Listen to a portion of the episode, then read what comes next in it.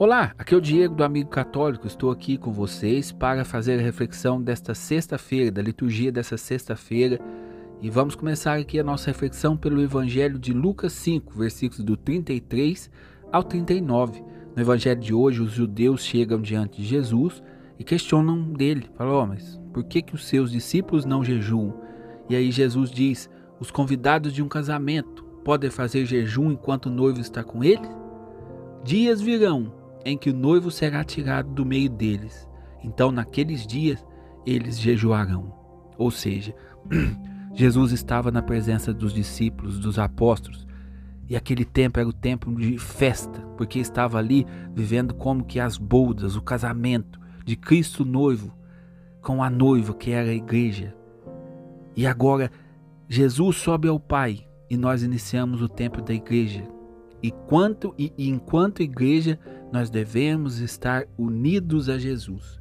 Com todas as nossas forças, nós devemos viver essa vida nova, essa vida nova que é nos unirmos a Jesus. Então, por isso, nós precisamos do jejum, da oração.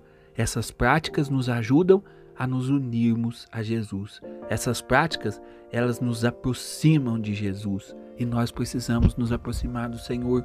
Nós precisamos viver uma vida unidos a Jesus. Por quê?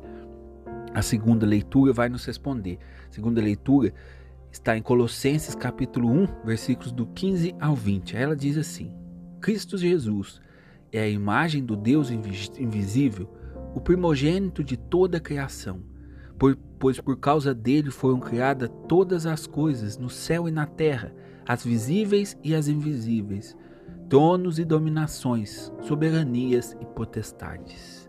Olha aqui que, que, que coisa mais bonita essa leitura, a segunda leitura de hoje. Aí continua aqui: Ele existe antes de todas as coisas, e todas têm nele a sua existência. Ele é a cabeça do corpo, isto é, da igreja. Ele é o princípio primogênito dentre os todos, de sorte que em tudo ele tem a primazia. Porque Deus quis habitar nele com toda a sua plenitude. Olha que bonito. Em Jesus, em Jesus, nós encontramos a nossa plenitude, nós encontramos Deus. E aí vai falar aqui no último versículo, versículo. Por ele reconciliou consigo todos os seres, os que estão na terra e no céu, realizando a paz pelo sangue de Cristo na cruz. Deus vem habitar na nossa tenda, vem fazer morada entre nós. Jesus é a segunda pessoa da Santíssima Trindade. Aqui diz, diz a segunda leitura, aquele pelo qual todas as coisas foram criadas. E ele vem habitar entre nós para nos salvar. Derrama o seu sangue para nos salvar, para nos convidar a participar da natureza divina, para que assim nós, podamos, nós possamos ter esse relacionamento com Deus e através desse relacionamento com Deus nós possamos encontrar a nossa felicidade. E quem é a nossa felicidade?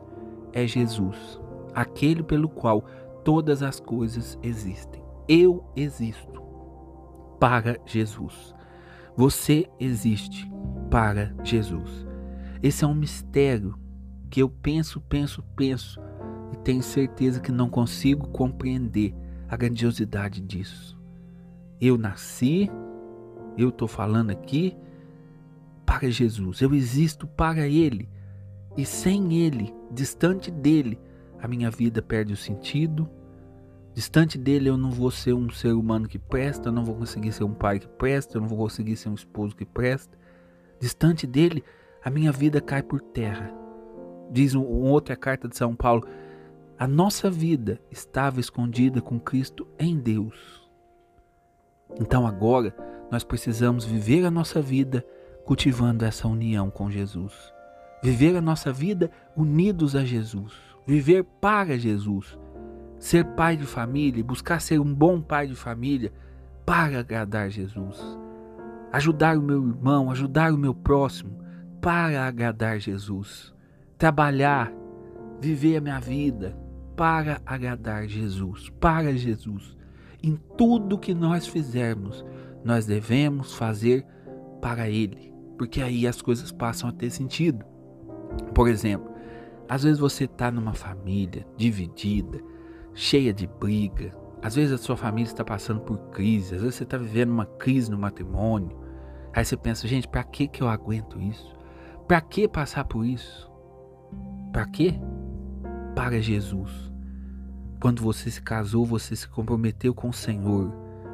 Diante de Jesus você assumiu esse compromisso e agora, junto ao seu esposo, você precisa lutar para viver uma vida santa, buscando o céu, buscando a vida eterna. Então agora você vai suportar as dificuldades, enfrentar as provações, as adversidades por Jesus. Ah, mas a outra pessoa não merece que eu faça isso. Não tem problema. Você vai amar, você vai ser fiel a Jesus.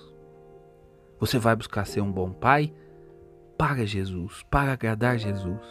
Viver uma vida para Ele. Esse é o nosso destino final, gente. Nós existimos para Ele. Enquanto a gente não viver assim, enquanto a gente não viver uma vida onde em cada detalhe a gente busca agradar a Jesus, nós não vamos descobrir a felicidade. Ah, e por que que as coisas são assim? Por que que, nossa, que, que, que coisa chata ter que fazer tudo por Jesus? Nossa, mas Deus é chato de fazer as coisas ser assim? Por que que Deus permite que as coisas sejam assim? Para que nós sejamos felizes.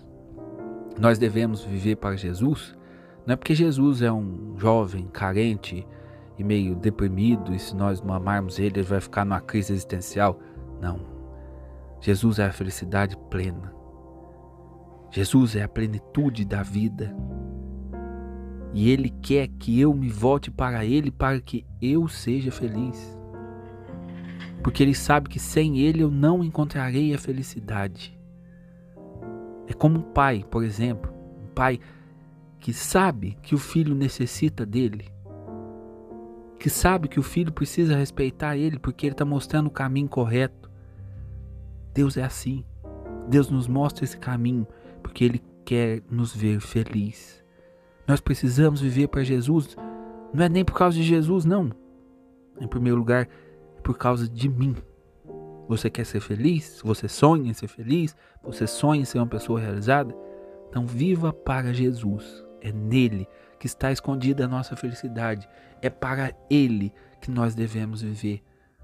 Como Santa Teresinha do Menino Jesus, fazer das, das adversidades o momento oportuno para amar Jesus.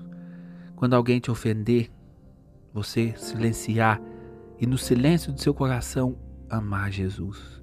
Jesus, eu vos amo e por causa desse amor eu vou silenciar.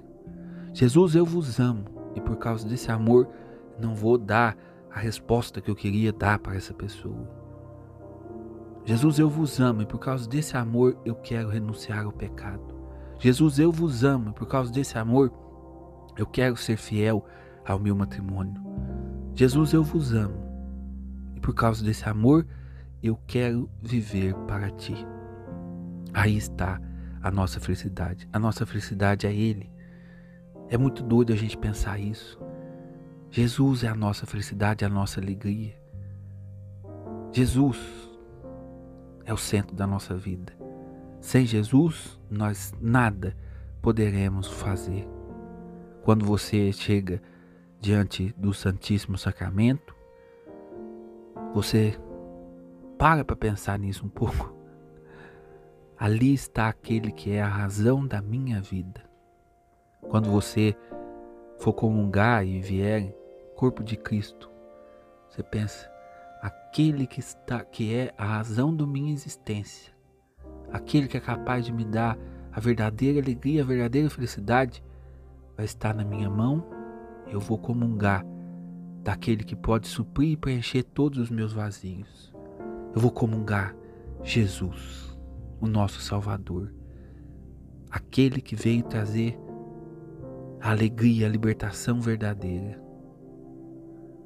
Jesus, que nós possamos nos aproximar do Senhor, que nós possamos criar uma amizade com Jesus, ser amigos de Jesus, conversar com Jesus, nas nossas orações, rezar e fazer agradecimentos por essa graça, a graça de poder ser um amigo de Jesus. Crie amizade. Chame Jesus hoje para habitar no seu coração, na sua vida, para ser o seu amigo. Todas as coisas foram criadas para Ele. E eu preciso conservar essa amizade com Ele, porque é nele que está a minha felicidade. É nele que está a força que eu não tenho, é nele que está a paz que eu não tenho, é nele que está a graça que eu espero, está nele. Se una a Jesus, se torne um amigo de Jesus. Em nome do Pai, do Filho e do Espírito Santo. Amém.